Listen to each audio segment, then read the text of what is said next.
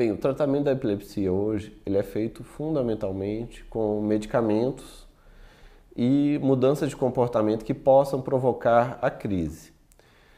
Os medicamentos vão ser orientados de acordo com a forma da crise, o tipo da crise da, do paciente e com o quão difícil é controlar.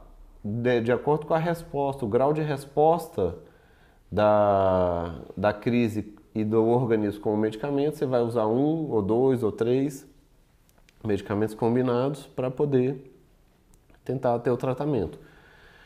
Outra forma de tratar as crises compulsivas é tentar fazer o que é, evitar o, o, que provoca as crises. Como por exemplo, é, dormir tarde, ou dormir pouco, ou dormir muito, luzes estroboscópicas, é, respirar muito rápido por um tempo seguido.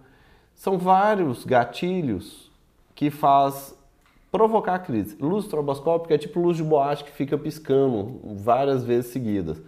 Tanto foi isso que, por exemplo, quando começou o desenho do Pokémon no Japão, o Pikachu ele soltava um raio que a televisão ficava piscando pá, pá, pá, pá, por um certo tempo.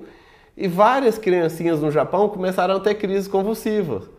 E aí isso foi isso modificou o desenho do Pikachu e vários desenhos lá agora vem com uma advertência para não assistir o desenho numa sala escura, para se for assistir para assistir com a, a, luz ligada que diminui a chance de ter a, a, a crise convulsiva pela luz estroboscópica. Bem, além do medicamentoso comportamental, pode ter o, as cirurgias que nem tem a cirurgia de implantação do estimulador do nervo vago. Você põe um implante, um, um device que ele, quando percebe que a pessoa vai começar a ter uma crise, ele dá uma descarga no nervo vago, essa descarga sobe para o cérebro, ela combate a outra descarga que está vindo e normalmente inibe a crise convulsiva. Dá outros efeitos colaterais, porque inibe, é, porque estimula o nervo vago para baixo também, mas é melhor do que não ter a crise convulsiva. Isso é muito, especialmente para quem tem crises muito refratárias, muito difícil de controlar, com, mesmo com os medicamentos otimizados. Outra tipo de tratamento é a cirúrgica, especialmente para cirurgia, é, cirurgia mesial do lobo temporal.